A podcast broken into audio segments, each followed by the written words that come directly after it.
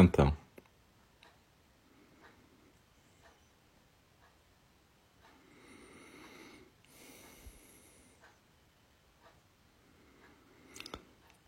Olá.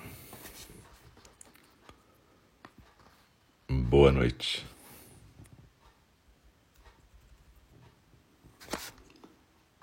Olá. A gente está voltando aqui para o segundo programa da quarta-feira, 2 de junho. Nosso, nossa fala do Dharma aqui no Einindi virtual. E eu sou o Alcio e eu sou um dos professores de Einindi, também o irmão responsável pela Sangha. E então, eu sempre lembro que a gente está lendo O Aberto ao Desejo, do Mark Epstein. A gente fez uma meditação na, na primeira parte de hoje, quarta-feira, uma meditação baseada naquele livro Cura na Morte, Cura na Vida, do Stephen Levi, mas é porque, na verdade, nem sei se tem em português esse livro, mas tem várias meditações legais. Chama Healing into Life and Death, Stephen Levine. E a gente fez uma meditação baseada nele, mas um pouco modificada por mim, que a gente pode chamar de uma meditação da soltura, meditação da leveza em que a gente lida com sentimentos difíceis e acaba entendendo um pouco por que, que se diz no budismo que os grandes obstáculos levam a um grande despertar. Então, se você não pôde estar na, na prática conjunta, seria legal mais tarde você praticar, porque no fundo tem a ver sempre. Eu, eu tento fazer a prática de meditação mais ou menos pareada com a fala do Dharma do dia, para a gente poder aproveitar melhor as duas coisas. Então, eu lembro que a fala do Dharma é uma prática de zazen também, então não é uma aula. E seria interessante a gente poder adotar novamente a postura da meditação zazen, seja na almofada, seja na cadeira, na forma ocidental. E eu lembro também que se alguém tiver um problema de postura, doença e tiver que ficar acamada de cama, tudo bem também. Mas a ideia é que a gente possa ficar numa postura quieta. E normalmente a postura quieta fica mais fácil quando você está numa postura de lótus, semilótus, na almofada ou na postura ocidental na cadeira, sem ficar jogada na cadeira. Então procura se aquietar aí na postura, na respiração, entend... entendendo que é... a Luna está latindo, ela ouviu um barulhinho aqui, provavelmente. É normal. Mas, então, como eu ia avisar também, sempre tem esses eventos, podem acontecer. Um, um latido. Calma, Luninha.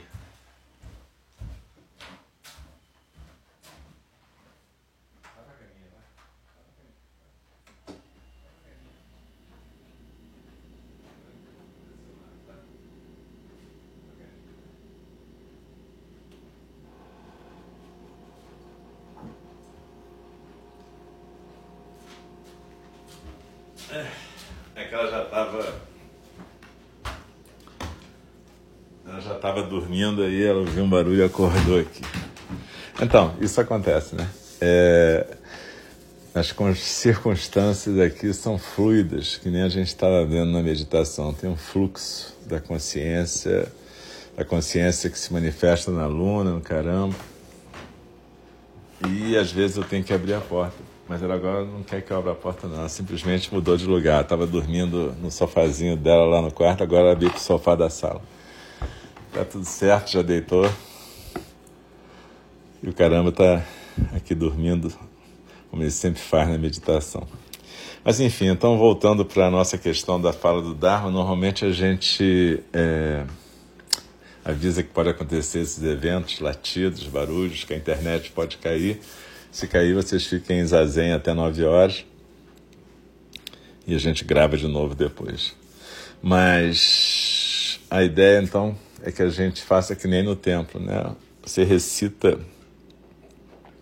o verso da abertura do Dharma, que é um verso que nos coloca a intenção de praticar durante a prática do, da fala do Dharma, uma intenção de abrir o coração para que a gente possa ser um verdadeiro canal para o Dharma, tanto quem lê o Sutra e comenta, quanto quem escuta.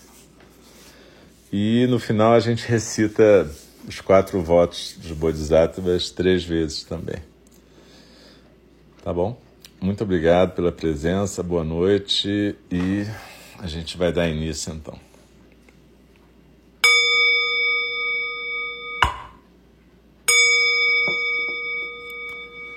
O Dharma, incomparavelmente profundo e precioso, é raramente encontrado, mesmo em milhões e milhões de eras. A nós é dado vê-lo, ouvi-lo, recebê-lo e guardá-lo. Oxalá possamos verdadeiramente compreender e praticar o significado das palavras do Tathagata. O Dharma, incomparavelmente profundo e precioso, é raramente encontrado, mesmo em milhões e milhões de eras. A nós é dado vê-lo, ouvi-lo, recebê-lo e guardá-lo. Oxalá possamos verdadeiramente compreender e praticar o significado das palavras do Tathagata.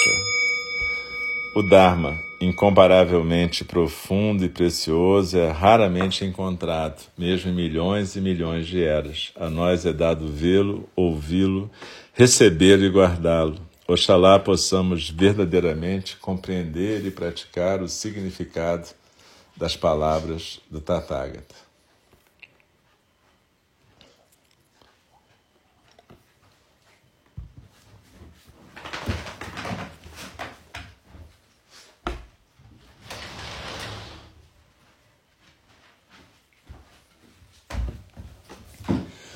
Então, vamos ler um trechinho aqui do capítulo 2 do Mark Epstein, chamado O Caminho da Esquerda. Há uma história nos anais do Zen que fala da delicadeza incomum com a qual o desejo é tratado na tradição budista. É a história fundamental do Zen, a história seminal, a lenda que conta a origem dessa tradição e o fragmento que contém a essência do todo. Como na maior parte dessas histórias, ao menos na tradição Zen, quase nada acontece. Nesse caso, poderíamos dizer que apenas duas coisinhas acontecem. A primeira é que Buda, durante um sermão no lugar chamado Pico do Abutre, segurou uma flor. Alguns relatos do evento especificam que a flor que ele ergueu para a multidão era um lótus dourado. A maioria dos monges presentes na grande assembleia não entendeu esse sermão. Nada havia sido dito, só uma flor havia sido mostrada.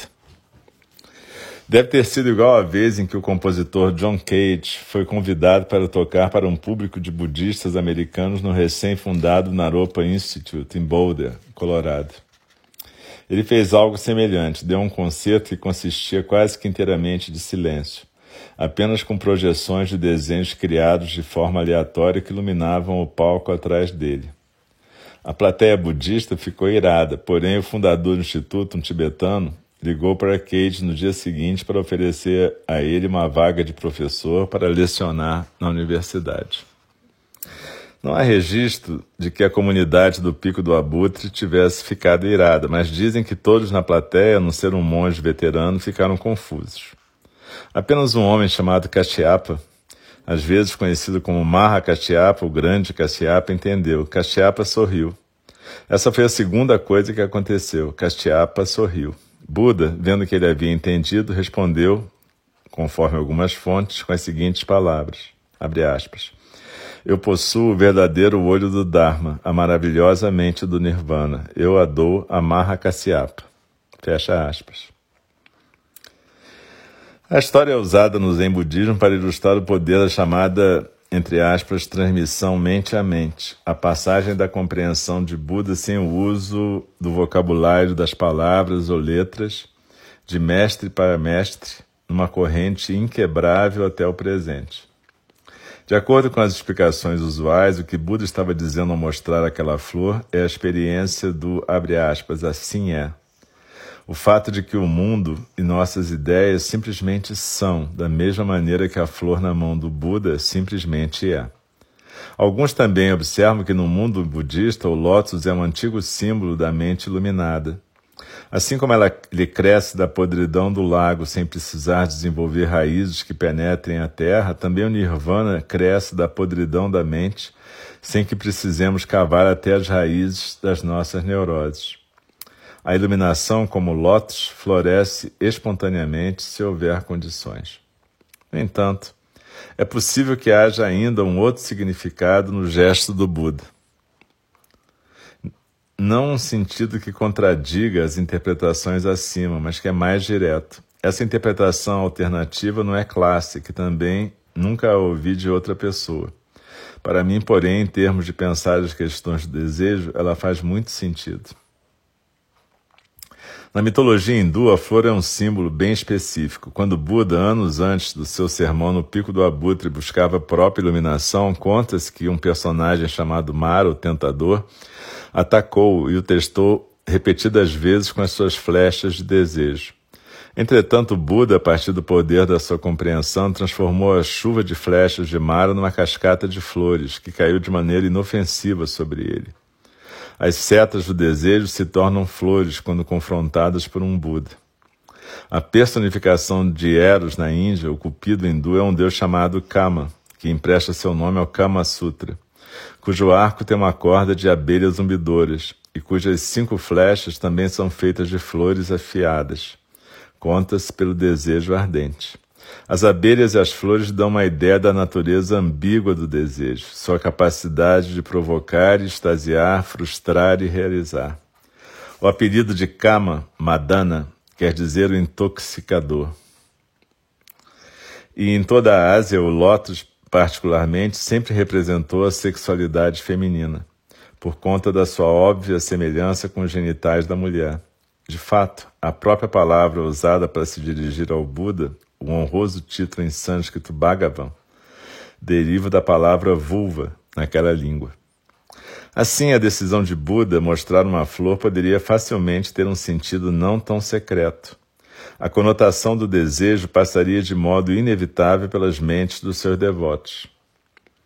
A maioria claramente não sabia como interpretar o gesto de Buda, o que poderia querer dizer a respeito de flores ou do desejo ou do silêncio. Eles prestaram atenção conforme foram treinados para agir. Surpreendente é o fato de um dos monges ter respondido de imediato. O desejo era um tema tão importante no tempo do Buda como é hoje. Buda surgiu numa era dominada pela luta entre o materialismo e o asceticismo. As cortes dos príncipes eram muito ricas, assim como a recém-surgida classe dos mercadores, e havia oportunidades em demasia para a satisfação de todos os tipos de prazer. Por outro lado, havia também uma grande tradição de renúncia, em que muitos se retiravam para as florestas, yogis nus, com o corpo coberto de cinza, praticando todas as modalidades de austeridade, muitas das quais Buda praticou ao extremo. Assim, o desejo, por outro lado, era problemático. De maneira semelhante ao que acontece em nosso tempo, parecia haver apenas duas escolhas: render-se ao desejo ou tentar se livrar completamente dele. Quando Cassiapa sorriu, indicou que tinha entendido algo de grande importância. A flor era o ensinamento. Não havia problema com desejo. Não havia problema com desejo. Poderia ser apreendido pelos ensinamentos de Buda e ser permeado pela tranquilidade da mente desse. O desejo também tinha a natureza de Buda, e o sorriso, que pode ser relacionado ao desejo, foi a resposta. Os ensinamentos de Buda são notáveis, pois dão lugar a um sorriso como resposta ao desejo. O caminho do meio. Quando fez seu primeiro sermão, depois de caminhar uma distância considerável do local da sua iluminação até a região da moderna Sarnath, na planície do, na planície do Ganges, no norte da Índia, Buda também falou sobre o desejo. O ensinamento que ele então proferiu é conhecido como seu nome em sânscrito, que significa colocar em movimento a roda do Dharma. A palavra Dharma, qual tem sido traduzida no Ocidente a partir do inglês como verdade, caminho, lei, é virtualmente intraduzível. Não obstante, é no Dharma que está contido todo o ensinamento psicológico e espiritual do Buda. A raiz da palavra der significa segurar firmemente, apreender ou apoiar. Essa raiz pode ser encontrada em palavras de línguas indo-europeias como trono, do grego drono ou tronos, e suas palavras latinas derivadas, firme, firmamento e enfermaria. A roda do Dharma sustenta algo como o firmamento sustenta as estrelas, como o trono sustenta um rei, como a enfermaria sustenta pessoas que estão sofrendo e como um vaso girando numa roda de oleiro sustenta ou possibilita o vazio. A roda do Dharma que Buda indicou enquanto falava sustenta o desejo. Ao colocar a roda em movimento, Buda fez a primeira exposição sobre o caminho do meio. Ele liberou uma nova visão e esperou, por meio do poder de suas palavras, colocar esse chakra, ou roda, em movimento nas mentes daqueles que ouviram seu ensinamento. Foi um novo começo e envolvia uma nova yoga, uma nova maneira de sustentar o desejo. A fala do Buda: Bicos, há dois extremos que não devem ser cultivados por aquele que se adiantou. Quais são esses dois? A devoção à busca do prazer nos desejos sensuais, que é baixo, rude, vulgar, ignóbil e prejudicial. E a devoção à automortificação, que é dolorosa, ignóbil e prejudicial. O caminho do meio, descoberto pelo perfeito, evita esses dois extremos, confere visão, confere conhecimento, conduz a paz, ao conhecimento direto, à iluminação, ao nirvana. Ao estabelecer um caminho do meio entre os dois extremos da satisfação sensorial e da renúncia, Buda deixou muito espaço para uma exploração do desejo. Seus ensinamentos sobre o tema podem ser divididos, grosso modo, em duas categorias: o caminho da direita, da renúncia e do monasticismo, no qual os desejos sensuais são evitados, e o caminho da esquerda, da paixão e do relacionamento, no qual os desejos sensuais não são evitados, mas sim transformados em objeto de meditação. Esse último caminho é tradicionalmente mantido secreto e escondido. Julga-se que seus fundamentos sejam abertos demais, o que pode levar à má interpretação e à confusão ao ser abordado diretamente precisaria que fosse desenvolvida uma linguagem secreta, como a da flor e do sorriso, para poder comunicar suas percepções intuitivas.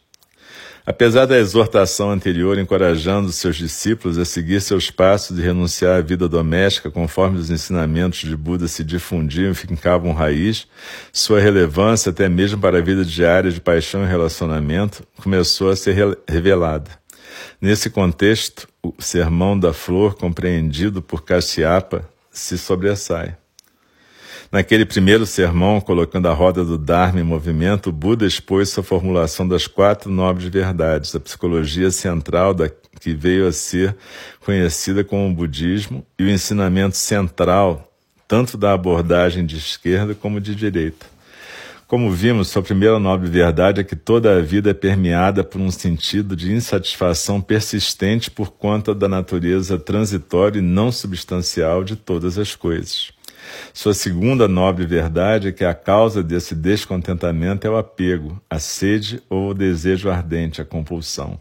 Sua terceira nobre verdade proclama a possibilidade de uma solução para o problema, e sua quarta nobre verdade explica o caminho óctuplo de treinamento mental, ético e relacional que pode realizar isso, o famoso caminho do meio. O papel central do desejo nessa formulação é claro, mas conforme já mencionei, quase sempre mal interpretado. O que Buda realmente sugeriu é que o ato de evitar a ilusão do objeto do desejo é que é a origem do sofrimento. O problema não é o desejo, é o apego, o desejo apaixonado, compulsivo, um resultado particular do qual não há resíduo no qual o objeto está completamente sob nosso poder. Conforme meu professor de budismo, Joseph Goldstein, sempre deixa claro, o objeto do desejo, aquilo que queremos muito, causa sofrimento. Mas se o transformarmos em objeto de atenção dos nossos préstimos, ele pode nos levar ao despertar. O truque no que diz respeito ao budismo é aceitar o fato de que nenhuma experiência pode ser tão completa como gostaríamos que ela fosse, que nenhum objeto nos satisfará de forma completa. No caminho da direita, os seguidores de Buda recusaram a busca do prazer sensorial. Mas no caminho da esquerda, eles se permitiram ficar frente a frente com o hiato que o desejo provoca, o vazio, bem como com qualquer prazer que ele possa proporcionar. Ao nos permitirmos cair no abismo do desejo, recebemos a chave para melhor aproveitar seus frutos. Ao experimentar o desejo em sua totalidade, ao mesmo tempo gratificante e frustrante, doce e amargo, prazeroso e doloroso, bem-sucedido, porém breve, podemos usá-lo para despertar nossas mentes. As dualidades que parecem fazer parte do desejo podem ser resolvidas por meio da vontade de se jogar no abismo entre essas dualidades. Mesmo vivendo no mundo dos sentidos, podemos nos libertar. Para mim, essa é a mensagem secreta da conversa não verbal entre Buda e Kashyapa.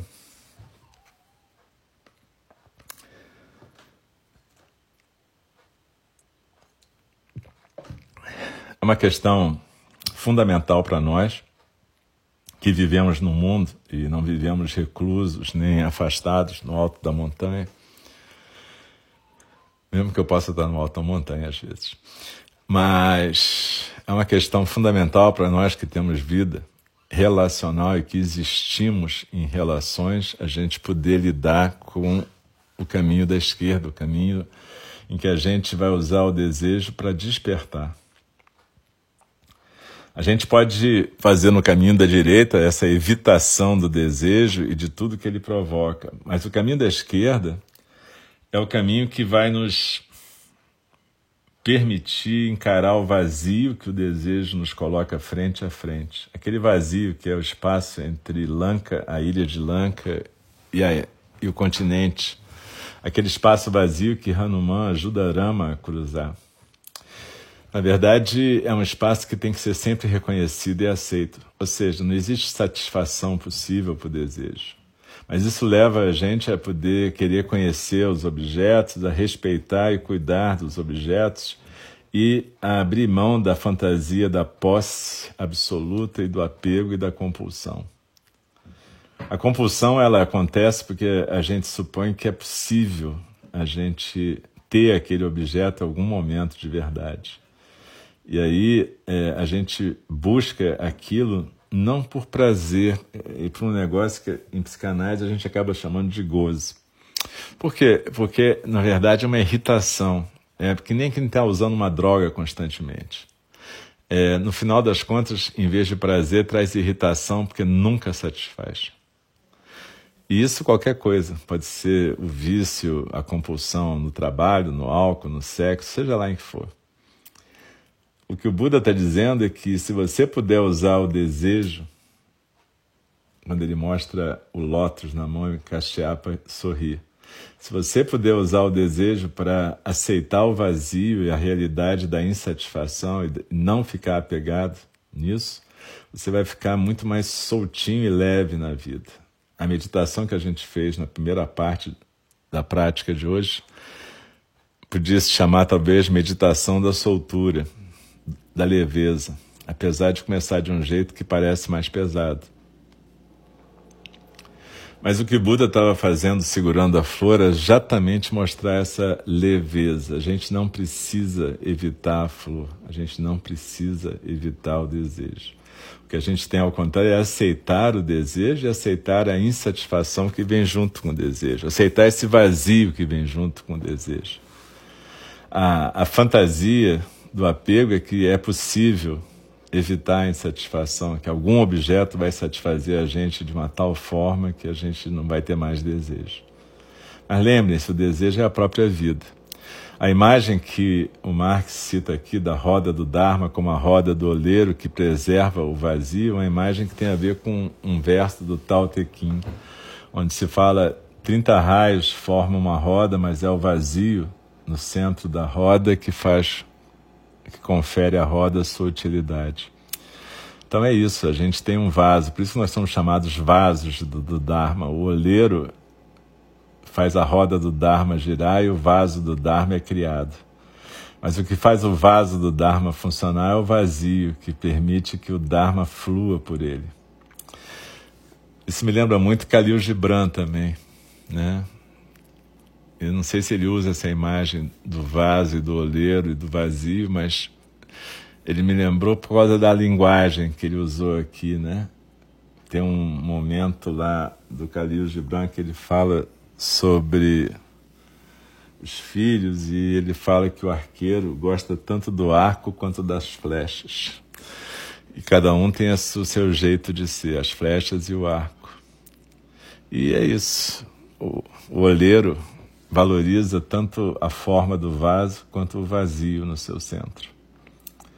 Então, que a gente possa, nessa semana,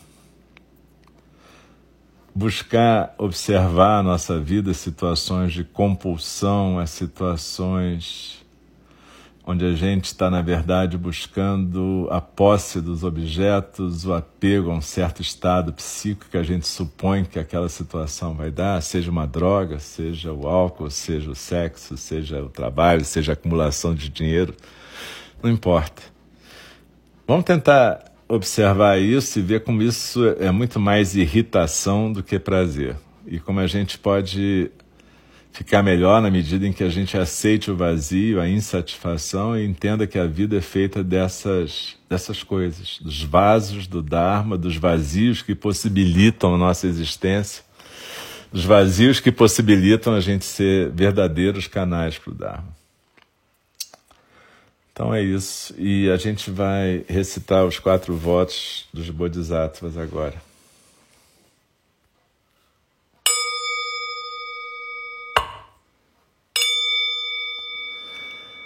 As criações são inumeráveis, faço o voto de libertá-las. As ilusões são inexauríveis, faço o voto de transformá-las.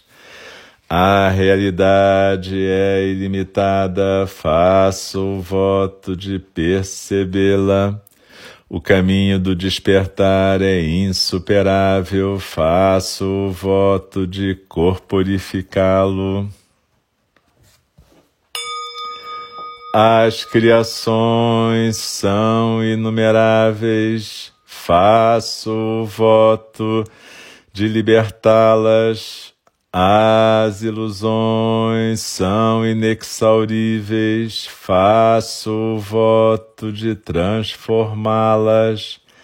A realidade é ilimitada, faço o voto de percebê-la. O caminho do despertar é insuperável, faço o voto de corporificá-lo.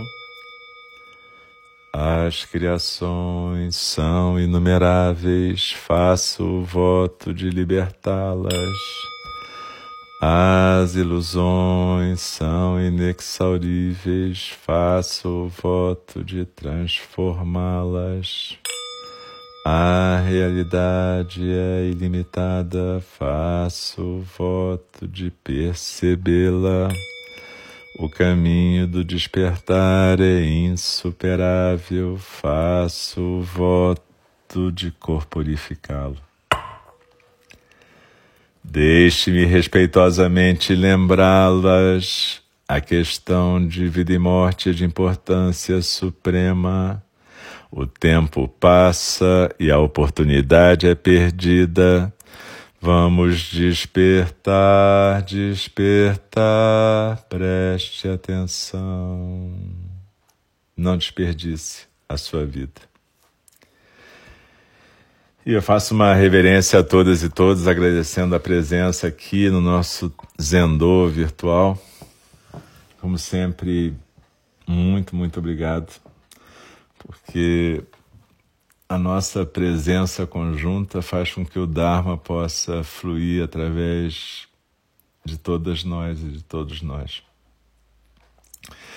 Se você puder, tiver praticado a meditação e a, a fala do Dharma agora e puder praticar isso, tudo que a gente se comprometeu a praticar nessa semana, ótimo. Se você não tiver tido tempo de fazer a primeira meditação, dá uma escutada lá, porque tem a ver com essa soltura e leveza que está no gesto de Buda e no reconhecimento de Kasyapa. Então tá, galera, super obrigado, fiquem bem, permaneçam seguros, mesmo vacinados. Eu tomei duas doses, mas infelizmente a gente tem que continuar com essas medidas de afastamento, porque a pandemia está longe de ter sido controlada. Então, a gente, em respeito pelas quase 500 mil pessoas que já se foram, pelas mais de 500 mil famílias e muito mais de 500 mil amigos que estão sofrendo perdas, lutos e os, todos que estão sofrendo sequelas, e, apesar de terem sobrevivido. Em respeito a todo esse sofrimento e luto, a gente tem que praticar para que nós sejamos resilientes e sejamos focos para o fluxo do Dharma ao mesmo tempo que o nosso respeito se manifesta através do cuidado conosco e com todos os seres. Então, muito obrigado. Bom feriado amanhã. Para quem tem feriado, né? Eu já não sinto muito essa coisa de feriado. Para mim, tá tudo muito parecido: sábado, domingo e feriado.